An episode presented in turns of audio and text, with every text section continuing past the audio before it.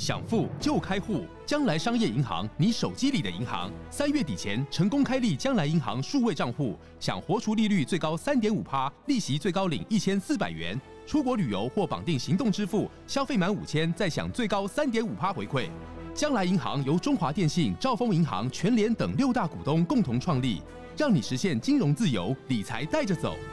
快上网搜寻将来银行，或点击资讯栏连结，开启你的美好将来。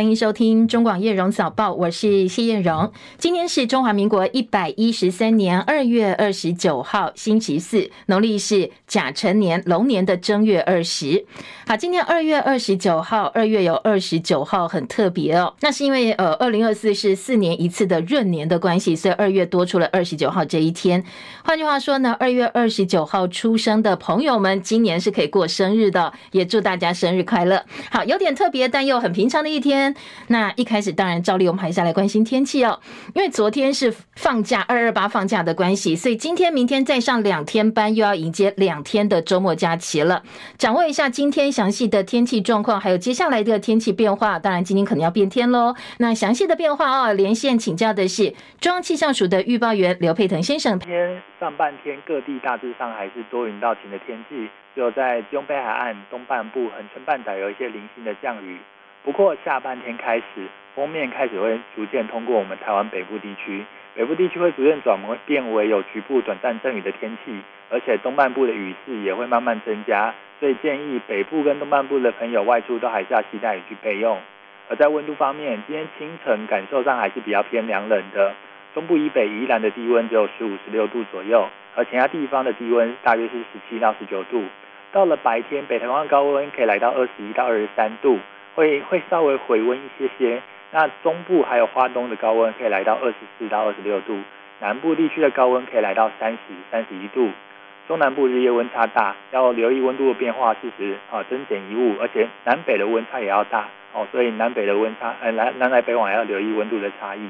那么今天在马祖还有在台南以北清晨还是容易有局部或低云影响能见度，所以交通行车上也要多加留意。那此外，今天在下午锋面通过之后，晚上东北季风会增强，在云林以北以及花莲沿海空旷地区，还有在澎湖、金门、马祖容易有较强阵风，所以海边活动也要多加留意。那在这一波今天晚上锋面通过之后，明天后天是一个强烈大陆冷气团影响的情形，气温会比较偏低，所以也请大家要做好明后天的保暖工作。以上这样资料由中央气象署提供。好，谢谢佩腾提醒，也提供给大家参考。抱歉跟大家说一声，因为我们今天可能在呃设备上有点问题，所以有点点杂讯哦。我们再重复一次提醒大家，嗯，今天中午之后，特别北部东半部会转雨降温，要特别留意温度方面的变化。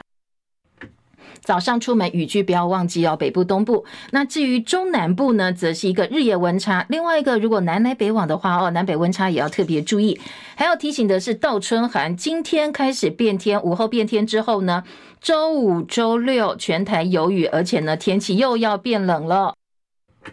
北台湾感受特别明显，一整天大概都是十度到十三度。这一波呃冷气团的威力是比较强的哦，所以提醒大家要留意温度方面的变化，做好保暖工作。好，另外如果说呃水汽配合的话哦，估计呢三月二号星期六是最冷的一天，各地高温都不到二十度。中部以北如果是三千公尺以上的高山是有下雪的机会。新北市三重区福龙路新建大楼前天是做地下室工程的时候，造成附近。五楼建物公寓向右边倾斜，当时警消获报，立刻到现场警戒，区公所也动员帮助民众做撤离。而新北市的副市长刘和然昨天晚间说，经过三大技师工会判读，现在认为哦，倾斜已经回到稳定的状态，而且专家看过初步判断应该没有结构性的危险。今天晚上住户就可以回家。不过当然，如果你不放心，还是有安全上的疑虑，你可以继续住在旅馆，费用呢，建商通通都会承担。市府明天晚间呢会召开专业小组会议，来帮忙住户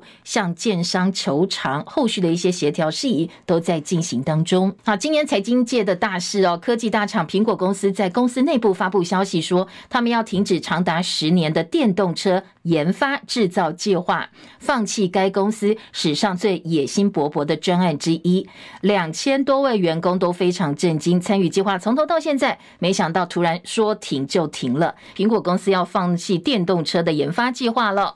好，这是呃这个今天财经界关注的重点。苹果放弃电动车计划，旗下团队呢，很多员工会被转移到人工智慧 AI 部门，投入生成式 AI 的相关专案。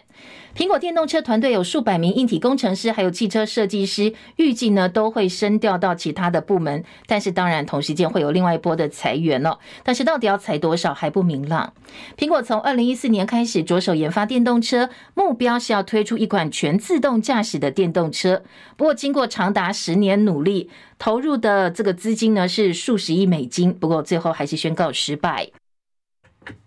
苹果公司执行长库克今天在年度股东大会上说，苹果计划在今年稍晚公布更多关于使用式生成式人工智慧 AI 的计划。而产业大咖也非常关注苹果放弃电动车这件事。特斯拉执行长马斯克在社交平台 X 上发表他的看法，他发了一个致敬还有点烟的表情符号，称一家汽车公司的自然状态呢是死亡，感叹造车真的很困难，破产是汽车公司的常态。《纽约时报》观点文章说，大陆电动车来势汹汹，主打低价路线的比亚迪正以惊人的速度崛起。而比亚迪的优势，除了因为大陆劳动成本相对比较低，也利用了中国在电池行业的主导地位，把整个生产线自动化。二零二三年，比亚迪卖出三百万辆的电动车。而今年二月，比亚迪还推出一款售价只要一点一万美金，大概换算台币三十四万就可以买得到插电式的混合动力车，来抢攻低价市场。所以，美国传统三大汽车制造商，包括福特、通用以及斯特兰蒂斯，受到相当大的威胁。不过，昨天大陆电动车大厂比亚迪高层也对美国的网络媒体说，他们暂时没有进军美国市场的计划。美国上一季 GDP 下修，美股道琼早盘一度惨跌超过两百点，投资人观望美国一月个人消费支出 PEC 的数据公布。这一项数据接下来会牵动的是美国联准会降息时间的预期。美股道琼收盘跌二十三点，三万八千九百四十九点；标普百指数跌八点，五千零六十九点；纳斯达克指数跌八十七点，一万五千九百四十七点；费城半导体跌五十二点，费半跌幅百分之一点一二，收在四千六百零二点；台积电 ADR 今天跌幅百分之零点九四。深夜收盘的欧洲股市涨跌互见，伦敦股市跌五十八点，七千六百二十四点；法兰克福指数涨四十四点，一万七千六百零一点；巴黎 CAC 四十指数涨五点，七千九百五十四点。另外，比特币价格突破六万美金大关，两年多来首见，价格一路冲向六点九万美金的历史新高。昨天台北股会收市哦。另外呢，在油价部分呢，知情人士表示，石油输出国组织跟它的伙伴国 OPEC Plus 会研讨延长自愿减产措施到第二季，甚至可能会延续到年底，来支撑疲弱的国际油市。俄罗斯则是宣布从三月一号开始禁止汽油出口六个月的时间。欧洲议会大会今年通过两项对欧盟外交跟安全政策的年度评估报告，内容强调台湾跟中国互不隶属，唯有台湾民选政府可以在国际舞台代表台湾人民，同时也谴责中国试图以武力片面改变台海和平跟稳定的现状。而议会在新闻稿上还特别标示，伊朗、白俄罗斯、北韩跟中国在支援俄国战争机器上的一个角色。今天上午，执委会主席范德赖恩在议会针对安全议题报告的时候，还特别点名说，俄罗斯、北韩跟伊朗是一个升高而且带来扰乱的集权联盟。不过呢，他在口说的报告当中，并没有提到中国大陆。欧洲议会今天在史特拉斯堡召开了全体大会，表决通过针对欧盟共同外交及安全政策，还有共同安全及防御政策二零二三年度的执行评估报告。这个报告强烈谴责中国持续在军事挑衅台湾，重申欧盟坚定反对任何单方面改变台海现状的举措。报告也强调，中国领土声索不具有国际法的基础。另外，报告鼓励欧盟成员国增加在台湾海峡自由航行任务的频率，深化跟台湾的安全对话，来阻止中国的侵略。而这个欧洲议会通过的报告也谴责中国阻挠台湾参与多边国际组织，呼吁欧盟执委会跟成员国支持台湾有意义参与世界卫生组织、国际民航组织，还有联合国气候变化纲要公约等等相关的国际组织。好，这是欧洲议会最新通过的安全报告。美国大选关键摇摆州密西根州初选，现任总统拜登跟前总统川普一如预期呢，分别在民主共和党内大胜，也确定哦，几乎确定了两个人很有可能在十一月的大选再度对阵。而美国总统拜登呢，接下来要面对是大家对他年纪这么大，在健康上的一个质疑哦。拜登今天到医院进行年度健康检查，他的身心状况也受到各界严格检验。他已经八十一岁了，是美国有史以来最高龄的在位总统。今年美国总统大选，拜登可能会跟现任七十七岁的前总统川普再度对决，所以选民对这两位候选人的年纪都感到担心。拜登如果真的连任的话，第二任期届满的时候，他已经八十六岁。而拜登今天的健检结果稍晚会对外公布。另外，美国的世代交替呢要交棒了。美国参议院史上任职时间最长的共和党领袖麦康纳，他宣布今年十一月他要辞掉领导职务。戚海伦的报道。好，这个戚海伦的报道呢，我们稍后再提供给大家哦。另外在，在呃麦康纳呢，他是美国参议院少数领袖，在十一月要辞掉共和党领袖职务。他要让下一代领导层掌管参议院共和党议会。他从二零零七年开始担任参议院共和党领袖，出任这个职位十七年的时间，是美国史上任职最久的参议院领袖。美国有线电视新闻网 CNN 报道，这几个月他发现自己跟会议成员存在一些分歧，特别是。美国为乌克兰战争提供额外资金的问题上，他跟前总统川普的关系也很紧张，两个人已经三年多没讲话了。麦康纳上周刚刚满八十二岁，他今天在参议院请辞的时候语带哽咽，他说呢：“我的贡献比自己宁愿的更接近尾声，敌不过岁月。他不再是年轻人了，现在是下一代领导阶层了。”他话一说完，包括共和跟民主两党议员都站起来为他鼓掌。麦康纳去年频频在公开场合晃晃神，他曾经在华府一家饭店募款活动上跌倒，之后呢，就有一些脑震荡的现象，也曾经在国会主持记者会的时候突然僵住，完全不动二十秒。不过他的呃这个幕僚对外澄清说，健康恐慌跟他决定要交棒的决定呢是没有直接的关系。好，另外同样是呃，在美国的这个拜登政府最新的行政命令消息说，基于国安考量，禁止基因组等数据流向中国跟俄罗斯哦，要保护美国人的个资。好，这个命令会限制资料中介商等机构向特定有疑虑的国家输出美国公民的地理位置、生物特征、健康还有财务状况。好，这个所谓有疑虑国家呢，包括中国大陆、俄罗斯、伊朗、北韩、古巴、委内瑞拉等等等。好，这一项有指。指指向性的一个决定呢，很多外媒解读是针对中国大陆的基因公司哦，相关的公司并没有进一步的回应。菲律宾公务船上周在南海冲突热点黄岩岛被大陆海军舰艇尾随拦阻，菲律宾总统小马可是担心，过去只有海警船，现在军舰跟渔船也加进来了，情况正在改变当中。好，另外，俄罗斯反对已故的反对派领袖纳瓦尼的盟友今天说，纳瓦尼的这个葬礼呢，三月一号会在莫斯科南部一座教堂举行。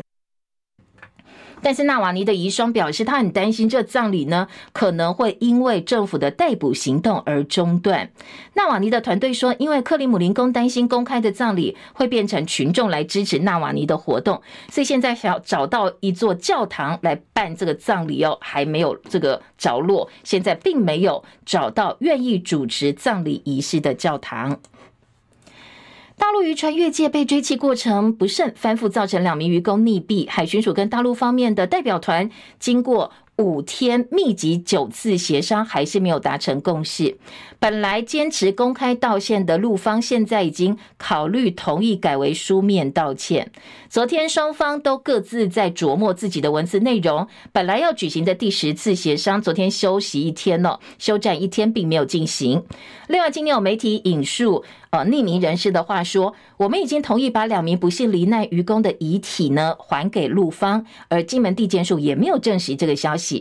不过，昨天早上还是有大陆海警船舰在金门周边海域出没，而海巡署本来昨天上午要派官员带协商文件到金门，让陆方代表签字，但是呢，当然因为后来协商取消了，所以这个也没有成真。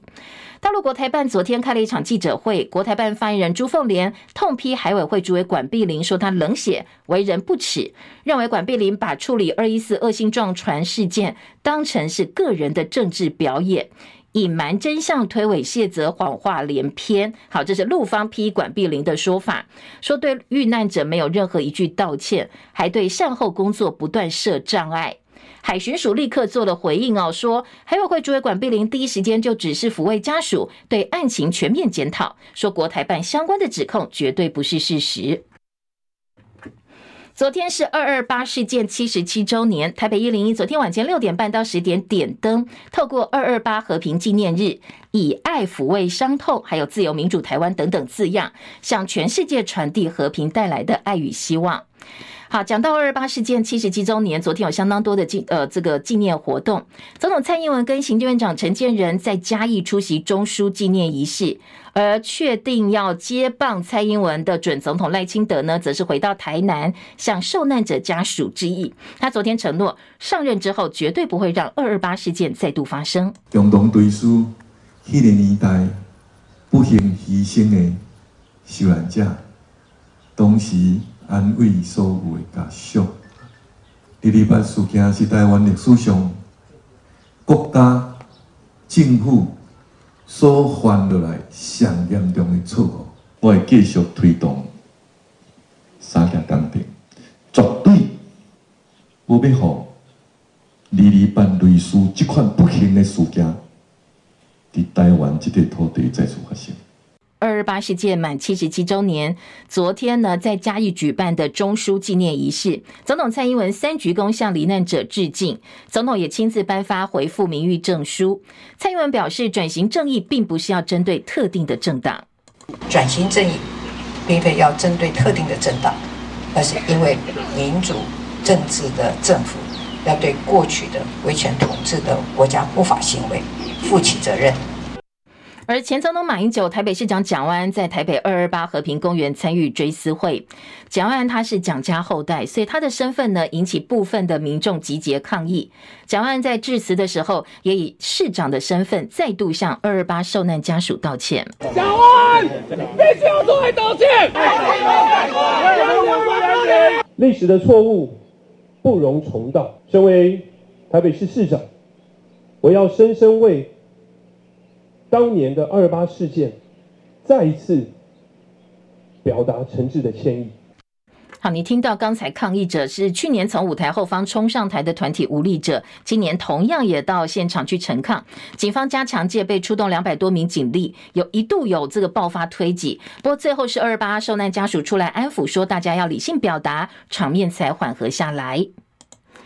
今天的政治焦点哦，首先呢，在立法院会进行八个常设委员会召委选举，国民党团最后到底要礼让哪一席召委给民众党？各界讨论不断。国民党团昨天决议授权给党团三长决定，但是呢，各个蓝营立委的办公室最近都接到不少支持者抗议电话。昨天传出国民党团可能会礼让的是未环或交通委员会，今天上午的党团大会讨论之后会定调。蓝营立委徐巧芯说，交通委员会本会期并不是预算会期，跟民众党合作机会蛮大的。不过蓝白对于 NCC 委员中天案的态度还有理念到底是不是一样？这个呢，他认为民众党必须要说清楚。多数蓝营立委都说好啦，是可以礼让没有关系。但是礼让的赵伟这个席次，如果是在自己所处的委员会，他们恐怕哦是很难对选民交代。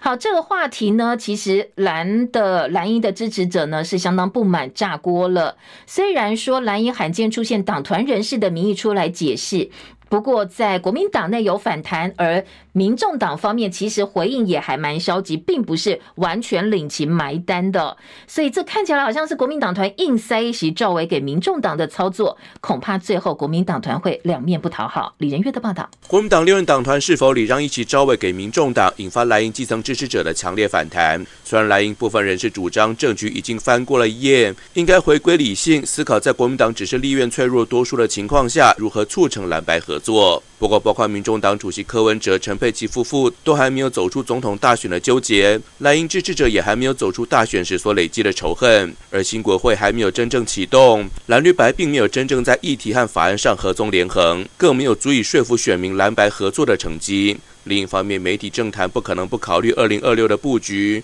民众党极有可能比现在更加壮大，因此国民党立委和政治人物又怎么可能愿意轻易释出资源和舞台给未来的潜在对手？而从民众党的角度，或许对多数新科立委而言，的确这个会期更重要的是熟悉立法院运作以及争取曝光舞台，自然对礼让赵伟的立场不那么积极。面对礼让赵伟掀起基层炸锅。蓝营罕见出现党团人士以及傅崐萁核心幕僚的名义出面解释放话。虽然照傅崐萁的说法，手握行政权的民进党有很多资源可以和民众党谈，因此需要释出善意争取民众党。但是民进党对民众党的仇恨值更高，因此究竟是民众党比较需要舞台，还是国民党比较需要民众党不一定入袋的选票？党团人士想用一席招委换取民众党长期合作的说法，看来未免是太过一厢情愿。更令人质疑，这究竟是国民党团的善意，还是傅昆萁自己的善意？外界解读傅昆萁有强烈更上一层楼的政治野心，但是想用国民党手上的招委来拉拢白营，令人怀疑傅昆萁是否认为这样就可以拴住民众党？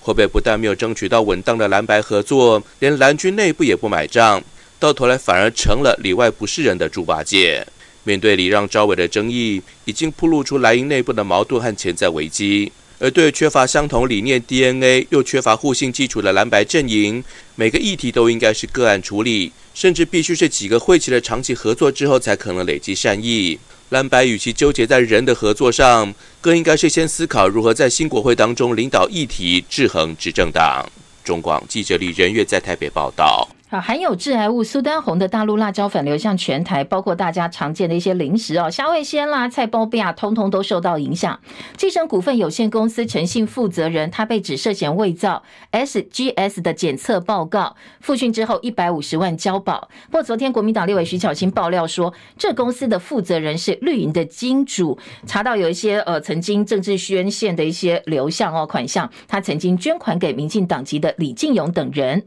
本土麻疹疫情扩大，卫福部疾管署昨天公布今年的第二起个案，这是北部一家医院三十多岁的男护理人员，也是首例本土病例接触者，已经匡列接触三百四十一个人。好，这也是今年第一起麻疹群聚，要特别注意哦。麻疹的传染力其实很强的。这个案呢，可传染期间二月二十号下午三点到五点，他曾经到过桃园机场第二航厦有地下二楼美食街的活动室。二十五号晚上九点四十五分到十点半，他曾经去新北市中和区梁家米粉汤。好，如果这个时间地点大家曾经一样出入过的话，要特别注意哦，要自主健康管理十八天的时间。那提醒大家稍微想一想哦，自己是不是有过这些足迹？在脸书拥有八万多人追踪的幻术师大仙，前天到南投草屯油尖福伦社表演。不过在安口这个加码表演当中，有两个福伦社社员当场把道具翻出来嬉笑嘲弄，所以这大仙好生气。这是他呃吃饭的家伙，他就上网发文说，一生的志业被人踩在脚下蹂躏。好，亲自还原整个状况。后来草屯新时代福伦社发文道歉，但是很多网友不买单说，为什么要福伦社道歉？犯错。的人，当事人应该出来道歉呐、你怎么随便去呃这个戳破别人哦，去动别人的生财工具，而且真的很不礼貌哦，直接上台去翻，说这两个当事人必须要交出来。昨天晚上六点多，草屯新世代福伦社再度发文说，这两个当事人已经主动请求退出福伦社了，已经获得同意。好，体育焦点，旅日棒球好手杨代刚昨天开了返台记者会。这几年呢，他在美国独立联盟、澳洲职棒联盟发展。昨天宣布他要回到日本，加入日本职棒二军的赛季新球季。谈到回到日本，他说：“呃，当然更熟悉哦，对他自己应该会有更大帮助。就是回到一个熟悉的地方，对，然后能够不用去，呃，想更多。在在像美国，你要怎么去生活？你要怎么去？”呃，调整你的饮食，那回到日本是一个很熟悉的一个环境，然后我可以掌控呃每天的生活的节奏，对，所以会对我来说会比较有更大的帮助啊，对啊。好，那有没有可能回到中华职棒打球呢？他说他一直跟中华职棒的最高层啦，或者一些球团人员是保持联络的。旅日棒球好手杨代刚昨天呢宣布要回到日本职棒，而旅美好手张玉成去年季末成为自由球员之后，他曾经说不排斥回到中职，但是呢最后的决定是回到老东家光芒队，跟球队签小联盟合约，附带大联盟春训邀请。二十六号他的热身赛第一场先发敲出了全垒打，不过今天凌晨这场比赛呢，他三局上竟然伤退了，所以接下来他的伤势如何呢？也相当受到球迷的关心。网早报新闻。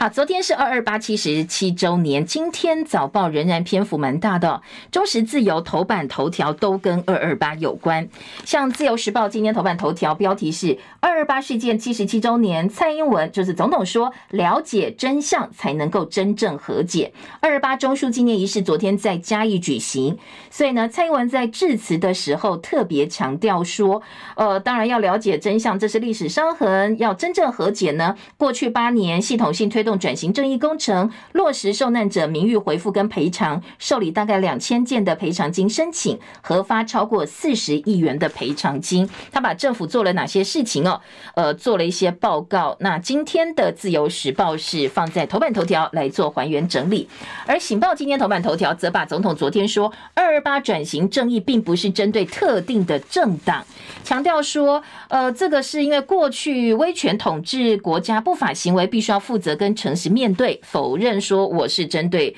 在野的国民党来进行整肃，或者过去来挑战国民党哦，说这并不是针对特定政党。醒报把它做在大标题了，而中国时报则把有一个这个政治档案解密二二八上路放在头版头条哦。说这个政治档案解密，县民证人全都漏。政治档案条例新制二二八上路，昨天开始施行。最大变革是国家机密档案不再永久保密，除非有一些特殊的状况，属于国家机密的政治档案，最长四十年也必须解密。好，过去大家都会比较诟病说，呃，动不动就把什么列为机密，大家通通都不能够看哦，就是要解密的时间非常非常长。以后呢是说，除非有特定的状况，就算是国国家机密政治档案最长最长四十年，你也要解密，而且新增主动通知档案当事人作业。而蔡总统昨天出席二二八纪念仪式的时候，他也表示，政治档案是历史真相很重要的一块拼图。他叫国安团队开放的态度来完整解密，公布更多的档案跟资料。如果危及到情报部署，每一次可以延三年，三年再来检讨一次，看要不要解密。像在二零一九年，其实呢，这个政治档案就已经呃，这个条例相关施行了，但是因为申请不容易，重要的资讯通通被遮掉，档案内容贫乏，所以已故的前民进党主席施明德他几次杠上国发会档案局，他说我要看报告，我要看这些档案，我当事人，但是都被遮掉完完这个买看不到完整不遮蔽的档案，而施明德太太陈家军也曾经表示，档案局知道怎么样对付他们，常常。常从非常边缘、无关紧要的档案拿给他们开始看，说我不可能看两活到两百岁，你都给我一些无关紧要的档案，然后说啊，你要看给你给你，通通塞给你哦。最后他们真正想要知道的，要不然就是被遮掉，要不然呢就是说呃还没有轮到啦，你们先看这个都没有给他哦，说我又不可能活两百岁，我一辈子都看不到哦。好，这个是呃这个施明德跟他太太之前受访的部分内容。七月首通知当事人可以拒绝开放隐私。好，这个七月三十一号办理首次通知，就是要告诉当事人哦，你可以还给你私人的一些文书，当然你不想公开也可以得得到保护。好，这是政治档案解密法哦。今天的中国时报把它放在头版头条，说接下来呢就可以呃获得完整的一个解密了。好，今天的中时报道。再来听到的是，除了二二八事件之外呢，今天联合报头版头条，哎，可能大家会更有感哦。说呢，从明天起八家医院要升级。好，医院升级是好事吗？从一个角度来看，呃，可能大家觉得，哎，我这边有一家呃教学医院，有一家区域医院还不错。不过另外一个角度来切，接下来大家看病要变更贵了。今天联合报大标题就说，明天起三月一号八医院升级看病更贵，四家是被动升为区域医院，麻豆新楼自动降级。好，你看就有医院自动降级啊，因为他觉得说，好，这个通通变很贵，那对于民众来讲，可能会影响到就医的意愿跟权利。联合报呢，今天把这个降级还有升级医院等级异动呢，做了一个表格，还有各个医院基本费用、挂号费跟部分负担，接下来你会被涨多少哦？我大概看了一下哦，呃，像门诊嘛，有人涨了大概有一百八十块，那当然少一点的涨大概一百三。另外，急诊很夸张哦，有可能涨到三百五十块。本来看病呢，急诊像医学中心七百块，你接下来可能要一千零五十块哦。所以，呃，对于大家的荷包大有影响。这部分我们要花长一点时间哦。等一下广告之后回来再来详细告诉大家哦。另外，在联合报头版下半版面持续关心的是陆船翻覆，现在国台办跟陆委会互杠，国台办批管碧玲冷血，陆委会反呛指控歪曲事实。好，昨天没有协商，但是呢，两岸到现在为止哦，还没有真正的针对这件事情达成所谓的共识或者是一致的一个做法。不过，慢慢慢慢有一些进度在推进，像早报都预告说，可能可以接受我们的这些书面道歉，不用公开道歉了了哦。好，这部分呢，等一下也在内文当中继续。补充给大家。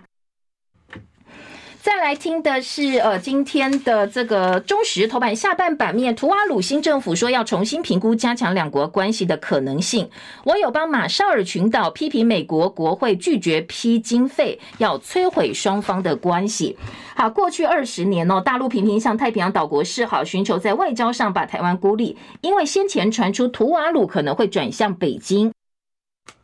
所以今天《中国时报》头版下半版面把新政府的立场做了报道，说昨天呢，图瓦鲁新任交通能源通讯创新部的部长，他发表声明确认对台湾的邦交。不过，另外一个太平洋南太平洋友邦马绍尔群岛的总统，因为美国国会不批自由联合协定的经费，好，这个经费美国是要给帛琉、马绍尔跟密克罗尼西亚的，但是国会没有通过，所以钱拿不到啦。那接下来马绍尔群岛也放话喽，说哦，这个可能。会影响到你们接下来要在呃南太平洋或太平洋地区的一些这个合作关系。好，我们当然首当其冲哦。接下来会不会影响到我们的友邦这个有这个邦交关系？今天《中国时报》题版跟图瓦鲁政府的一个宣誓做了并成的报道。好，当然这个电动车霸主比亚迪哦，在苹果宣布放弃电动车之后，他说不进军美国。《中国时报》把比亚迪的立场放在头版报道。来听今年财经报纸很关注，综合性报纸也提版。的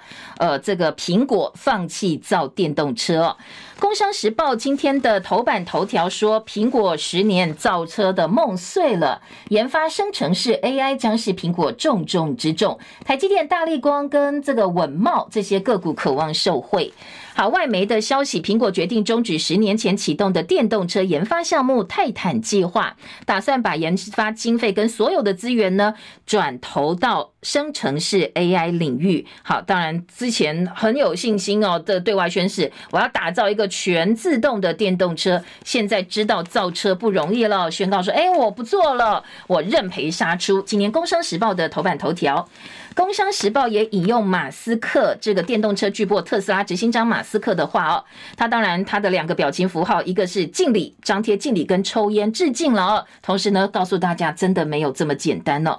另外强化 Apple Car Pay，企图主宰所有车辆的仪表板。今天的《工商时报》另外一个点说。呃，其实美股跟美国资本市场对于苹果停止造电动车、造车梦碎的反应相对比较冷静，似乎早有所感。以其其实这些年，苹果深耕软体技术领域，特别透过不断强化旗下装置 Apple CarPlay Play 的一些连接功能，Play 哦，就是车上的这些功能呢，跟国际车厂深化合作，希望未来我不造车，但是我全面接管未来汽车座舱里面的你所有的娱乐啦，或者一些呃这个使用的功能，通通靠我苹果就好了。所以它竟然转向这个部分了。好，另外在《经济日报》则说，十年一场空，苹果不做电动车，投入数十亿美元，终极行动装置的梦想没有成真，未来要专注在生成式 AI 领域。今天的这个《经济日报》用表格来整理，包括马斯克感叹说造车很困难，破产是汽车公司常态，以及小米董事长雷军说非常的震惊，但是他也同意造车的难度。而理想汽车董事长李想说，苹果自放弃造车选。择聚焦人工智慧是正确的策略选择。小鹏汽车董事长何小鹏说：“没想到苹果二零二四第一张牌竟然是出了这张牌哦。”好，今天的经济日报整理了各方的一个反应。再来，除了苹果放弃造车，经济日报头版头条：台股三月天呐、四大利多撑盘，多头格局并没有被破坏。新基金开幕引活水，外资挺台积，辉达要办 AI 盛会，所以呢，认为台股大盘呢，接下来后市可期。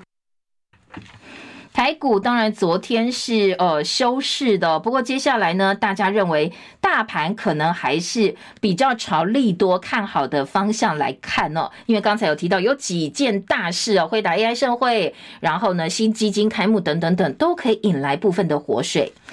再来，财经报纸还有《经济日报》说，油市疲弱，OPEC Plus 呢打算要延长减产措施，会到夏季甚至年底。所以布兰特盘中下挫百分之一，西德州原油跌到七十八美金，比特币冲上六万美金。管制销到俄罗斯产品盘点五大产业，这是我们哦。配合美方哦，俄乌战争开打超过两年，欧美都在制裁俄罗斯嘛哦，当然我们也听美国的话，所以经济部四月开会要检讨更新实体清单，包括工具呃工具机、机械螺丝、汽车无人机零组件，可能这些产品呢都会管制销到俄罗斯哦。今天的经济日报二版版头。工商时报说，上市柜二零二三最新 EPS 前三名分别大立光、纬颖跟联发科，去年赚超过一个股本的家数有三十一家。MSCI 季调助攻台股月线拼涨千点大关，好，这些都是跟台股哦，看相对来讲比较看好的消息。财经报纸的头版可以看到。自由时报今天头版上半版面，包括北部医会医护人员遭到感染，说有麻疹群聚，然后呢，这个呃男护理师哦，他是首土。首例本土病例接触者已经框列了三百四十一个人。好，这个群聚感染传染到护理人员了，接下来大家要特别注意哦。好，这个可能担心会在社区麻疹疫情不断扩大。今天内页新闻也有提到说，呃，可能有些新冠呃患者的后遗症是皮蛇哦，所以皮蛇呢现在是有疫苗可以打。如果你身体状况跟经济情况，因为打蛮贵的，打两剂蛮贵的，呃，几千块哦。所以呢，说如果说你的身体状况、经济情况都许可的话，大家其实可以考虑一下哦，打皮蛇疫苗。好，再来，《自由时报》头版中间版面说，机器考照、机车考照六月开始纳入危险感知测验，要看上路影片，发现一些潜藏的危险来作答。好，如果要考机车驾照，这个汽这个呃驾照的话，特别注意新的规定。去年呢，有三千多人因交通事故死亡，其中呢，一千八百多个是机车骑士，超过百分之六十二的趴数。所以公路局说，今年六月机车考照笔试要纳入五题的危险感知占十分，你要看一些实际上路的影片，然后呢，在影片当中，如果你看到也有一些危险状况，就赶快点击影片画面或依弹跳视窗出现的问题去选择答案。大型车转向，因为视线死角或内轮差会碾毙机车骑士，时有所闻。所以危险感知呢也纳入了，你要怎么样远离大型车等等等哦。还有行人冲出来啦，到底该怎么办？这是机车考照在笔试的时候会有一些新的题目、新的做法。好，再来听的就是其他的跟政治有关的话题了，大家。再回头来听听看哦，这些我们比较关注的新闻还有哪些不同的切入角度？我们先从呃，今天版面最多二二八，在内页新闻其实也占蛮多的，我们赶快来扫描一下，把它带过。今天中国时报四版是蒋万安为二二八事件道歉，说会汲取历史教训，打算出版前美国驻台外交官葛超智的信件，来呈现更多元的一些史料，不要单方面的来看二二八事件。好，另外呢，呃，在蓝营轰民主基金会变成绿营的绿油油小金库的这件事情呢，今天在政治新闻版面也有看到啊。好，我们来听，这是台湾民主基金会本来三月要改组嘛，按照惯例是立法院长来担任董事长，不过现在立法院长是韩国瑜，他一直没有出任董事长，所以先前就被传出执政党是不是刻意在卡韩啊？卡韩哦，卡韩国瑜了哦。国民党立委王宏威说，呃，接受民主基金会赞住的单位很多都跟民进党关系很密切，所以是不是说，哎，这是绿营的小金库啦？很怕韩国瑜一接啊，这个小金库的秘密通通被知道了，所以呢，是不是有刻意因此卡韩国瑜的动作？好，当然了，在绿营方面是驳斥，说是无中生有、造谣生事。被害妄想症，被迫害妄想症。台湾民主基金会昨天也回应了，说呢，游锡坤在交接立法院长职务之后，当然就必须要把董事长卸掉，董事职务是韩国瑜递补，按照章程，在董事长出缺三个月之后就要重新改选，现在正在协调开董事会的时间呢，说我们只是在协调啦，并没有要刻意卡韩呢。好，这个是呃，今年早报稍微做了一些整理的报道。而自由时报当然是把昨天二二八追思会赖清德这个说要守护台湾安全做到版头大标题了。而联合报呢，则说今年二二八赖清德说要继续公布调查结果，而柯文哲批说绿营的转型正义让人很不解。昨天在柯文哲的说法，他说，呃，这个当然我们相关单位国安情资说要解密，可能你要小心的，呃，是不是可能是会造成社会的一些误解跟对立？他自己本身是二二八家属，他说只要到这一天哦，呃，当然很多人就会情绪很激动，没有事实真。相猜忌对立就很难解决，像施明德他要看完整的不遮掩的国家档案都没有，所以你这个国家要公布的所谓转型正义或真正的机密档案资料，到底是不是能够让大家信服，才是真正的关键哦。他提出了这个公委会赵伟礼让白吗？好，这是立法院的这个交通委员会，是不是赵伟要礼让给给民众党哦？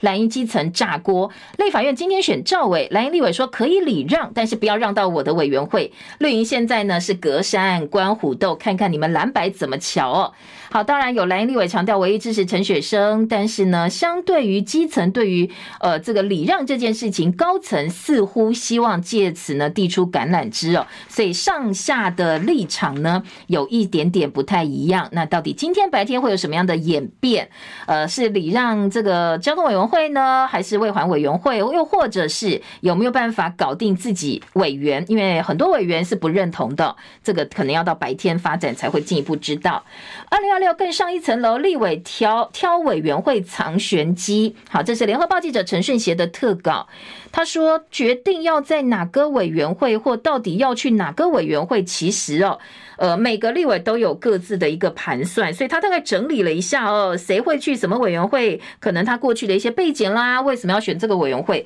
今天联合报有相关的一个整理报道。再来听，呃，《自由时报》说礼让一席赵伟吗？蓝营立委有人放话哦，说好，你这个热脸去贴人家冷屁股哦。说交通委员会礼让民众党的林国成几乎成定局，部分的委员放话说好，你就要让吧哦。最后是党团的这个总召傅昆萁，你就要来负责任了。这是《自由时报》的报道。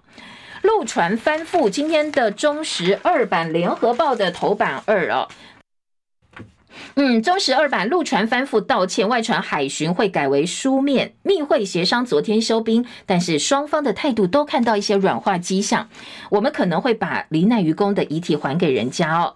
国台办说，红会沟通善后，无关两岸协商，政府全无动作。马英九说不可思议呀、好，就是说这一次红会跟台湾官方接触，有没有可能成为未来的一个新模式？昨天国台办说，这只是沟通善后处理，跟两岸去任何协商谈判都没有关系。他再度重申一个中国原则的九二共识，这才是两岸协商大门的一个关键。好，当然，嗯，在这整起事情，马英九昨天呢也说了，他说我们政府完全没有办法跟对方沟通，他觉得不可思议哦。我们的国防专家说，大陆非法渔船其实不止我们很困扰，是全球的困扰。美国专家投书《纽约时报》说，大陆在台湾海峡越线的行为必须要被制止，否则呢，恐怕会影响到台海航空安全的现况，也凸显了大陆无视国际准则的问题。好，这个是呃，今年《中国时报》二版的一个小标。赖清德上台之后，旺报说大陆会加倍政治作战，非武力侵台。美国智库说，立法院朝小也大哦，现在前建国造这些政策，如果要延续下去，可能会有阻力。呃，要强化对美关系也有一定的困难，所以呢，接下来大陆方面可能会加倍政治作战。那我们想要跟对岸呃稍微表示一些善意呢，有从哪些角度是可能的做法哦？今天联合跟中时联合的三版、中时三版都说，在立法院的优先法案部分呢，现在要推陆配四年拿身份证，比照越南、印尼等外配。朱立伦说，国民党立场是要公平对待每位新住民，白银民众党也是支持的。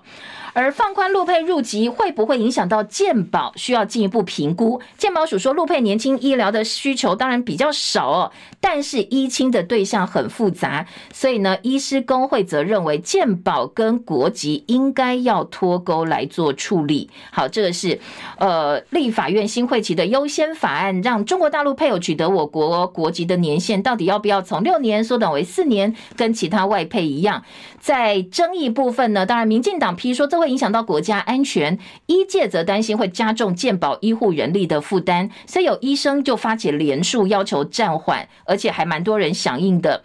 呃，国民党的立院党团书记长洪孟楷说。当然，我们陆配跟中配跟其他外配都必须要有一定权利，你不应该被歧视哦。而且呢，呃，这个在绿营方面则认为说，好，那我们现在对陆配是有一些比较相对优惠的一些措施。如果你要比照所有的外配的话，那是不是呃，这个他们这些优惠也必须要被取消，一致来公平的对待？另外，绿营放弃国籍，说蓝营呛先修两岸条例。绿营说，那我们现在陆配是可以不要放弃本来他自己的中国。国籍，那如果真的要比照办理，是不是也叫他先放弃中国国籍呢？